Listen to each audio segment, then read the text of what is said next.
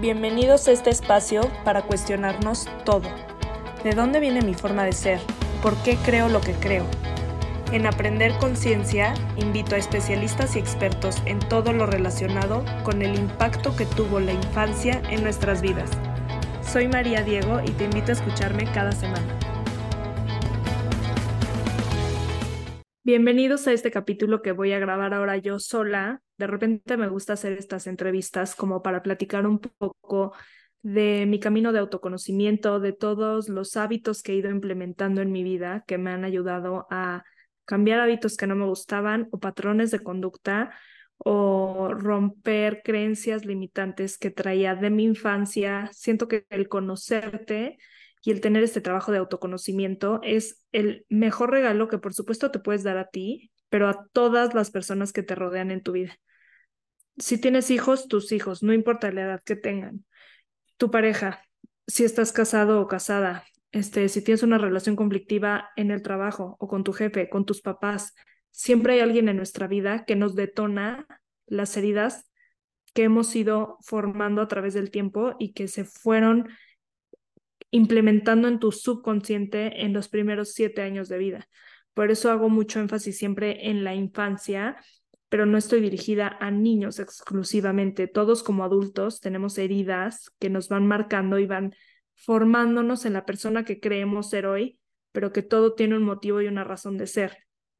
Entonces, en esta inquietud que, que empecé a tener cuando me convertí en mamá, que ahí fue mi detonante, he ido como que sacando o armando una caja de herramientas que me ha ayudado a conocerme, a mejorar, a sanar muchísimo y a vivir mucho más tranquila y mucho más en paz con quien soy y aceptarme completamente. Entonces, bueno, he encontrado de que mi carta de diseño humano ya salió la entrevista hace poco. Es el capítulo antes de este, yo creo, o dos. Conocer acerca de mi enagrama, el enneagrama es una herramienta que te describe mucho de tu personalidad y tu forma de ser, que tiene que ver con eh, tu fecha de nacimiento, entonces numerología también. Los números en tu vida, tu, tu hora, tu día de nacimiento, tienen mucho que ver con tu forma de ser, no es al azar. Mi carta natal, mi carta astral también la he sacado con personas que he tenido de invitados en el podcast y todo ha sido lo que me va llevando a ayudar a conocerme y a entender más mi forma de ser, mis patrones de conducta. Por supuesto, las heridas de la infancia se dan de generación en generación porque fuimos educados por humanos. Nuestros hijos van a tener, pero mi punto en este trabajo de autoconocimiento y de sanar mis propias heridas es el que mis hijos no tengan las que yo tuve. Tendrán otras porque soy humano y me equivoco muchísimas veces, pero bueno, este trabajo de autoconocimiento me ha hecho crecer muchísimo y creo que es lo mejor que puedo hacer en esta etapa de vida que estoy pasando. He ido recorriendo un camino hacia mí que me ha no solo transformado como persona, sino ayudado a conocerme profundamente. Nunca pensé que podía entender desde esta perspectiva mi forma de ser, sin justificar el, pues así soy, así he sido siempre, que eso causaba más conflictos en todas mis relaciones. Entonces, ayuda mucho porque si te sanas tú, sanas a los demás, porque eres un reflejo de ellos. Entonces, no hay pierde. Ha sido un camino que poco a poco me ha ayudado a darme cuenta cuando estoy en mi esencia, que esto es clave, cuando estás en tu mejor versión, en tu mejor momento, cuando me siento más alineada y en luz absoluta y cuando no, sobre todo cuando no. He aprendido a conectar muchísimo mi forma de sentir con, con mi forma de actuar. Entonces, hay días que estoy drenada de energía histérica. ¿Por qué? Porque estoy viviendo en piloto automático. Siento que es algo inevitable. Llámalo porque tengo hijos chiquitos, llámalo porque soy perfeccionista, llámalo porque estoy en una etapa muy cansada de, muy demandante físicamente y mentalmente con los niños, o porque quiero hacer todo a la vez quiero lograr todo, entonces trabajar, pero grabar, pero conseguir invitados, pero estar con mis hijos, pero no perderme ni un minuto, pero y no se puede, porque es una carrera que no no vas a ganar. Y eso te desconecta por completo de tu esencia. Entonces, ¿qué es la esencia? Para mí es los momentos en los que más te sientes alineada contigo, más en paz te sientes y más viviendo el momento presente. Y con la práctica que he llevado, que por supuesto va de la mano el ejercicio y tener una espiritualidad en mi vida, una fe, no me considero ni la más católica, que es con la religión que crecí, ni devota de la iglesia, porque no, simplemente tengo fe en algo más grande que yo. Llámalo Dios, llámalo ser superior, llámalo universo, cada quien tiene su versión, cada religión tiene su versión, no voy dirigido a una, pero es lo que te conecta con tu mejor forma de ser y de sentirte.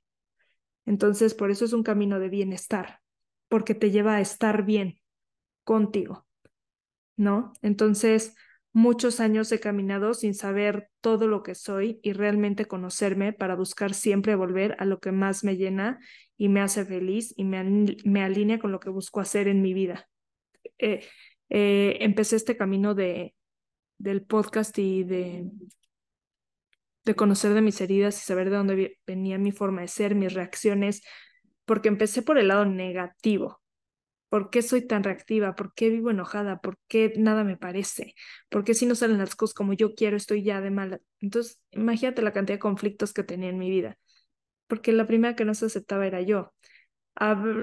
quitando el tema de que ya conozco mis heridas de la infancia y tenía una herida de abandono y una herida de traición muy grandes que he ido trabajando y que para nada busco culpar ni a mis papás, que fueron mis cuidadores principales, ni a las personas que estuvieron más cercanas a mí durante la infancia. Cada quien busca su camino para convertirse en la persona que siempre viniste a ser. Eso es lo que yo creo. Y eso es lo que me ha llevado a estar aquí parada hoy.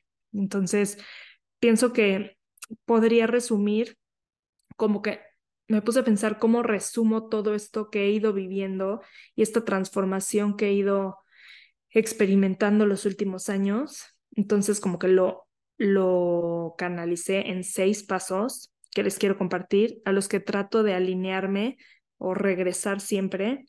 Este, cuando pues me muevo de mi centro y me siento perdida y no sé cuándo vaya a salir este episodio, pero estoy grabando a principios de noviembre, entonces el mes de octubre para mí fue un remolino, un, una licuadora, estaba perdida, me sentía perdida, me costó muchísimo volver a sentirme bien, a sentirme con ánimos, a sentirme con energía, a ganas de seguir el proyecto, a ganas de, por todo lo que está pasando en el mundo, por todo lo que me afecta directamente a mí por todo lo emocional que conlleva. También soy muy sensible, entonces el vivir tragedias cercanas o lejanas me pega y me da un bajón de energía impresionante y eso es algo inevitable porque está fuera de tus manos, más allá de los problemas que puedas tener en el día a día. Entonces, estos seis pasos es como lo que siempre me ancla otra vez a mí. Entonces cuando empiezo a seguir este camino, que ya me lo sé de regreso porque es inevitable volver a estar bajoneada en, constantemente en la vida, porque así es la vida, regreso a esto y retomo el camino y retomo y ya me la sé y ya, y ya lo empiezo a sentir. Entonces se los comparto por si a alguien le suena, hace lo mismo, este, quisiera implementar hábitos diferentes en su vida porque se siente un poco perdida, entonces les comparto esto. El primero es entender qué es lo que más eleva mi energía. ¿Qué es lo que más me motiva? Tratar de estar alerta, muy alerta de cómo me siento en cualquier momento del día. No, definitivamente yo no soy de las personas que está o triste todo el día bajoneada o con la mejor actitud y el mejor humor. Me despierto y soy una persona muy tempranera, tengo la mayor parte de mi energía en la mañana. Yo me puedo parar a las 5 o 6 de la mañana y empezar mi día no me afecta en nada. Bueno, obviamente sí dormí bien, porque muchas veces no depende de mí el no haber dormido bien la noche anterior, pero si tuve una buena noche, me puedo parar temprano y me paro en un segundo. Al, primer sonido de la alarma, yo ya estoy parada, no me afecta en nada. Entonces, eso ya capté que me llena de energía. Entonces empiezo como que del lado bueno el día, porque ya sé que eso es algo positivo para mí este, estar presente en lo que tengo enfrente. Eso también me llena de energía. No dejarme llevar por el caos del momento, que vivo muchos momentos de caos en mi día, o berrinches, o se pegó, o lo que sea. cosas que antes me detonaban en un segundo. Y entonces perdía mi centro, porque, ah, es el tercer berrinche y son las ocho y media de la mañana y ya no sé cómo manejarlo. No, vuelve a tu centro, vuelve a ti, vuelve al momento presente y salirme de la situación, porque cuando cambias tu perspectiva, cambia la situación que estás viviendo. Entonces, aprender a cambiar mi perspectiva del momento es lo que me saca del piloto automático. ¿Y qué es el piloto automático? Reaccionar ante, ante cualquier situación o ante cualquier estímulo negativo, por así decirlo. Entonces, ¿cómo me saco de ahí? Cambiando mi perspectiva del momento y regresar a lo que estoy viviendo. Quitarme el piloto automático y cambiar la perspectiva de lo que está pasando. Con la práctica de volver al momento presente me ha ayudado a detectar el momento en el que mi energía ya cambió. El cómo te sientes es la forma en la que vives cada día. Entonces, aprender a entender cómo me siento en cada momento. Ya que me empecé a sentir incómoda es porque ya estoy en, en lo siguiente. Si estoy comiendo, ah, ya se tiene que ir a la clase porque me tengo que parar en este instante y llevarlos o ya me voy a sentar a trabajar y siguen comiendo y no han acabado. Cuando dejo que me gane el tiempo o ya estoy haciendo algo y ya estoy pensando en lo siguiente que tengo que hacer, eso me saca del momento y me drena la energía. Entonces ya aprendí a cachar el segundo en el que me desmotivo o ese clic que ya no estoy ahí. Y es un segundo, es un instante y por eso tienes que estar tan presente porque porque se va muy fácil. Y es muy fácil, a ver, todos somos humanos y pierdes el centro muy pues muy fácil, lo pasa algo que no esperabas y ya te distrajo. Entonces cambiar la atención te saca del momento. Pero aprender a regresar, regresar, regresar, con la práctica se te va haciendo más fácil. El punto número dos sería confiar en mi intuición. Esto me ha costado muchísimo, me ha tomado muchos años e incluso hay semanas en las que me desconecto de ella por completo, pero como todo es buscar siempre la forma de centrarme otra vez y de tratar de sentir lo que me está pasando adentro escuchar lo que mi cuerpo y mi corazón están tratando de decirme. Más allá de esta fantasía de escucha tu corazón y vas a saber la respuesta, no, no. Se trata de realmente sentarte en silencio y dejarte sentir. Que obviamente es de lo más difícil que he tenido que hacer porque estamos cableados y estamos acostumbrados a evitar sentir. Llámalo distracciones del día a día, este, el celular, redes sociales, por supuesto, compras en línea, he notado que cuando compro en línea es cuando más ansiosa me estoy sintiendo y más necesitada de, de regresar a mí. Algo estoy tratando de bloquear porque es la primera distracción que tengo. La televisión, por supuesto, series, este, programas de televisión, quien vea, pero creo que ahorita estamos más pegados al celular que a la televisión. Entonces, especialmente cuando tengo que tomar una decisión que me tiene intranquila, cuando me empiezo a sentir intranquila, es cuando mi intuición me está tratando de decir algo que yo estoy tratando de evitar porque lo siento venir y mi reacción automática es distráete, quita tu atención de ahí porque no quieres, no quieres lidiar con eso en ese momento. Creo que cada uno debe de encontrar lo que nos hace conectar con esa voz que está dentro de ti. Ni siquiera es algo que, es algo que sientes, que sientes pero te tienes que dejar sentir. Esa incomodidad que a mí se me va toda la panza. Entonces, ya que siento el nudo en la panza es, ya me tengo que forzar, dejar de distraerme, no agarrar el celular. Cuando más ansiosa estoy y cuando más me desconecto, lo primero que hago es meterme a redes sociales, al celular, a buscar a alguien, a hablar a alguien de distráeme, sácame o de mi rutina o de mi casa o vamos por un café o me voy sola a caminar o... Y cuando me cacho eso, siento que siempre es inevitable porque al final del día puedo correr de eso todo lo que quiera, pero siempre acabo sentada meditando y dejándome sentir. Y mil veces lloro, mil veces me estreso muchísimo, mil veces me quita el sueño. Y esos son los detonantes que me están diciendo, siéntate y escucha qué estás tratando de evitar.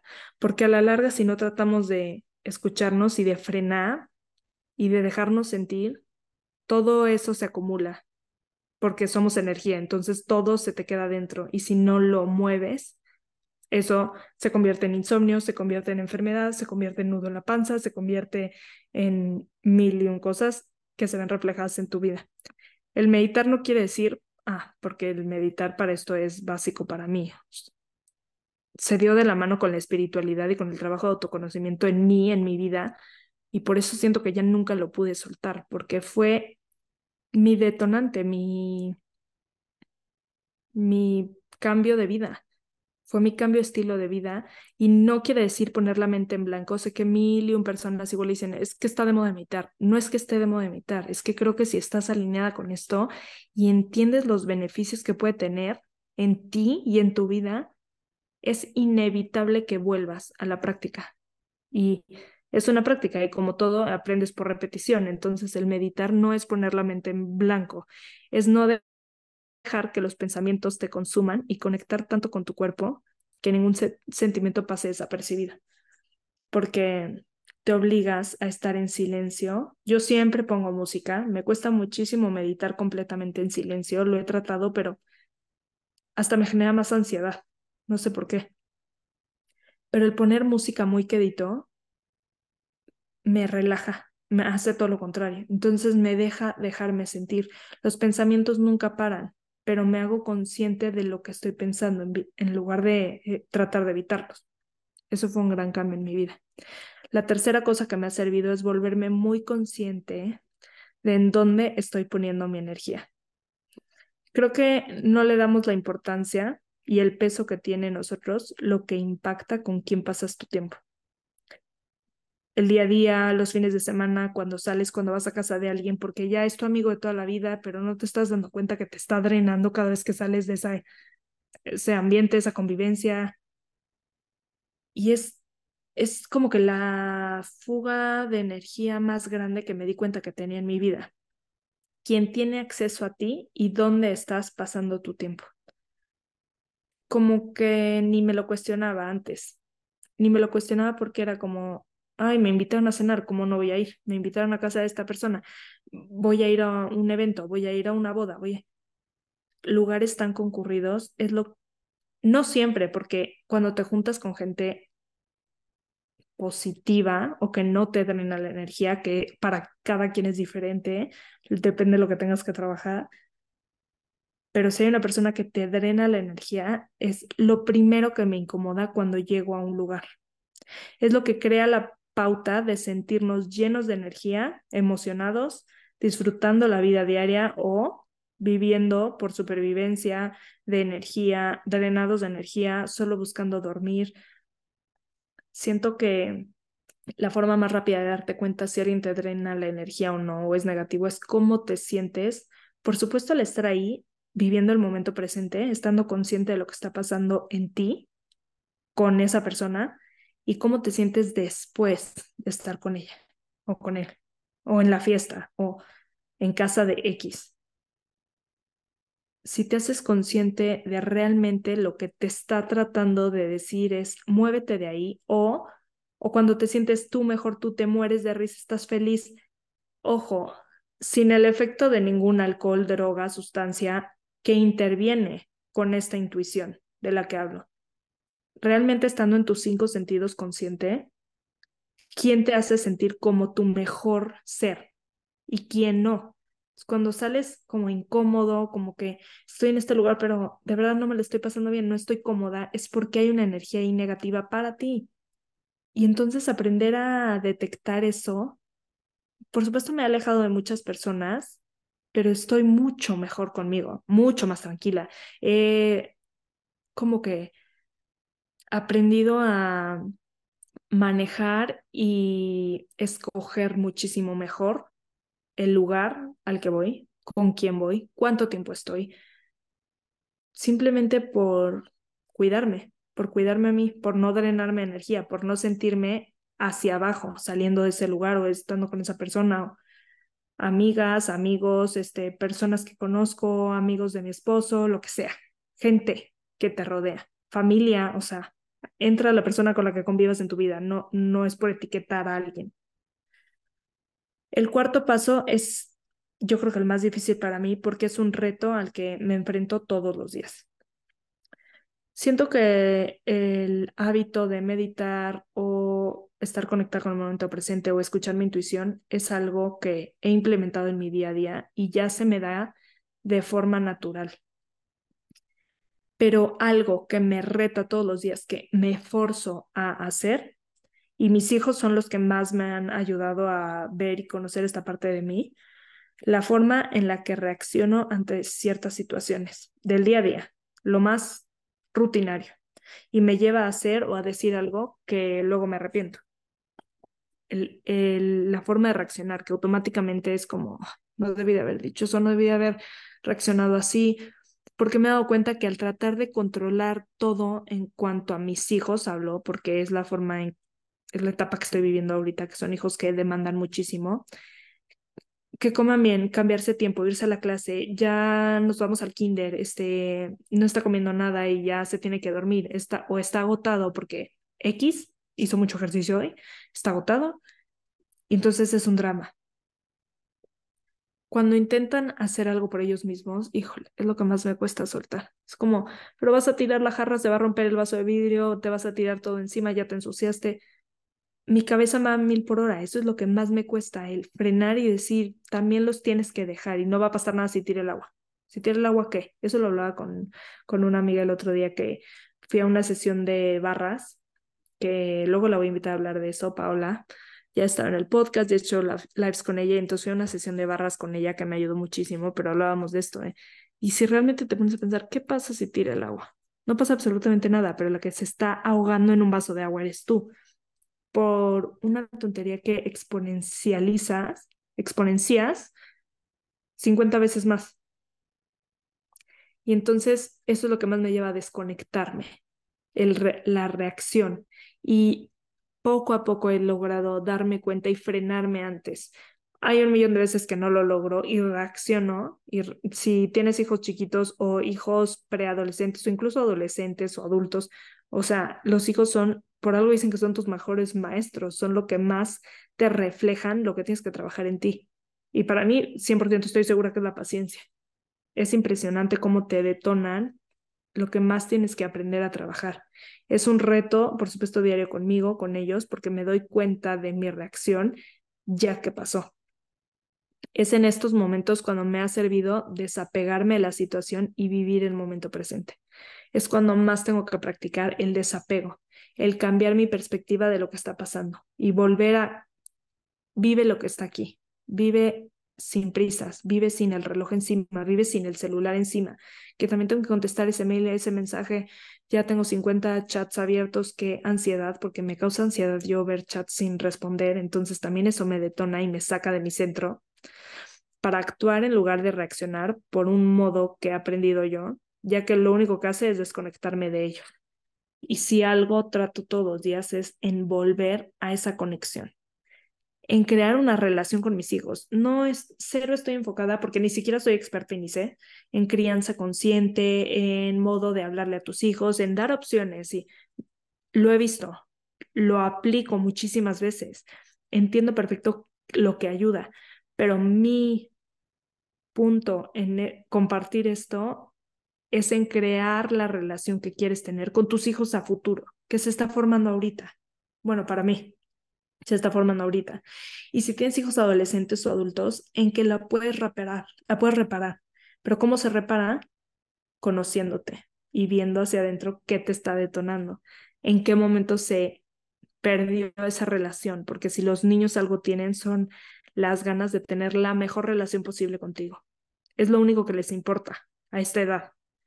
Entonces, si en la adolescencia o en la vida adulta estás teniendo un mal rato con tus hijos, tienes que voltearte a ver a ti. Por supuesto, entender qué pasó, sin culparte, sin decir ya todo está perdido porque tiene 22 años y no me habla. Eso se puede reparar si conectas contigo otra vez. Y buscar el reparar con tus hijos a cualquier edad es lo que reconecta esta relación y te regresa a tu centro. El último paso bueno, no me queda uno. El quinto paso me ha ayudado tantas veces a seguir confiando en mí, en el proyecto que empecé hace tres años ahorita y que me ha ido llenando y llevando a conocerme como nunca me imaginé, como nunca me hubiera imaginado que era todo lo que yo era. El tener certeza absoluta en lo visible. Puedes llamarlo fe, pero siento que cuando dices la palabra fe, luego se canaliza muchísimo en la religión no tiene que ver con ninguna religión, es la certeza en algo que no ves. Confiar que mi camino es perfecto, estoy donde tengo que estar, todo llega en el momento que es mejor para mí. Es lo que me ha ayudado a entender y a confiar completamente que para lograr lo que más quiero y lo que más busco, me tengo que convertir en la persona que va a vivir eso. Hoy se ve como una persona que este, responde sin reaccionar, que crea hábitos saludables, que es un reflejo de lo que quiere ver en sus hijos a futuro, que cuida mente, cuerpo y espíritu todos los días. Y digo espíritu porque la práctica de la espiritualidad y la meditación me han formado muchísimo. No habría nada sin eso. No es por el ejercicio, es porque va primero esto y mi, mi fe y mi, mi confianza en que creo completamente que hay algo mucho más grande que nosotros que con lo que puedes conectar siempre y regresar a ti, que te ayuda a cambiar de hábitos, entonces estás cambiando tu futuro, estás cambiando tu desarrollo, estás cambiando tu nutrición y tu calidad de vida por completo, y que va de la mano también con el ejercicio, porque el cuidarte a ti, pues es la mejor inversión que puedes hacer, ¿no? Entonces, por eso lo llevo de la mano estas tres cosas y es lo que más satisfacción me ha dado. Es lo que más satisfacción me ha dado de lo que hago y de lo que platico y de las personas que me escriben y me piden consejos y me piden sesiones uno a uno.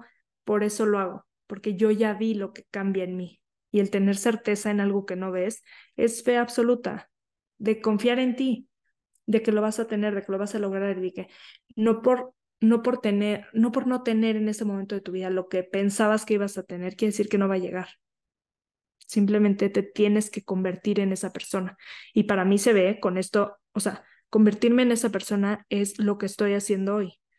Integrar mi salud mental, física, espiritual, cambio de hábitos, eh, conocer mis reacciones, de dónde vienen, qué, me, herida me está detonando esta situación, desapegarme de las cosas. Eh, así se ha visto mi camino. Si conectas con esto, todo lo que te estoy contando va a ser un plus en tu vida. Este, creo que las personas que siguen esta cuenta es porque conectan con lo que digo y con lo que hago y con lo que comparto y con los temas que toco, porque ah, en algún punto de nuestra vida creo que a todos nos puede algo hacer clic de todo lo que he hablado. Y creo completamente cierto el dicho de finge hasta que lo logres, fake it until you make it, porque para ser la persona que quieres ser, tienes que empezar a practicar desde antes. No es que te despiertas un día y ya tienes toda tu vida resuelta y los sueños. Lo vas construyendo poco a poco. Por el hecho de actuar como la versión de ti en la que te quieres convertir, en lo que quieres lograr, te va a llevar a convertirte en ella. Porque te estás convirtiendo un poco cada día. No es de 0 a 100. Es de cada vez que no quieres, cada vez que tienes flojera, cada vez que no dormiste bien, cada vez que estás cansado, porque sabes que la meta es más grande que lo que tu mente te está tratando de hacer ver en este momento, que es de este tamaño, chiquitito. Se dice más fácil de lo que es, porque detrás de eso viene todo este trabajo de autoconocimiento, de romper miedos, de sanar heridas, de perdonar juicios, que poco a poco te va ayudando a moldearte en tu versión más auténtica y ahí está todo. Entonces, siento que mientras poco a poco vayas implementando un cambio, así sean cinco minutos todos los días, en diez años va a ser mucho mejor que donde estás ahorita, sin hacer nada. O sin saber por dónde. No importa tampoco si no sabes por dónde. Simplemente, si estás escuchando esto y no sabes por dónde empezar o qué hago, cómo sé que me llena, cómo empieza a darte cuenta cuáles son las situaciones y las cosas que más te llenan de energía, más te emocionan, más te ponen de buen humor, más te exaltan, más... Y por ahí es un camino. Yo me di cuenta que eso era el cuidarme, cuidar lo que comía y el ejercicio. Y por ahí empecé. Y de verdad todo se fue acomodando a llegar a donde estoy hoy. Pero hablando que hace cuatro años o cinco empecé esto. Entonces, por eso es de nunca acabar, no es una meta, es un estilo de vida, porque cambias tu estilo de vida y cambias tú. Entonces, espero les, les resuene lo que les comparto, les sirva, si tienen algo que agregar, déjenmelo en comentarios aquí en la cuenta de YouTube o en Spotify, por mensaje directo en, en Instagram de, del podcast, eh, que es aprender.conciencia, y los leo y les contesto por ahí. Estoy empezando a dar sesiones uno a uno, entonces lo que necesiten y en lo que les pueda ayudar desde mi experiencia, siempre lo voy a hacer porque es lo que más me llena y me encanta, porque lo vivo yo. Entonces, gracias por escucharme y gracias por estar aquí otro martes y los espero en la siguiente entrevista de la próxima semana. Gracias.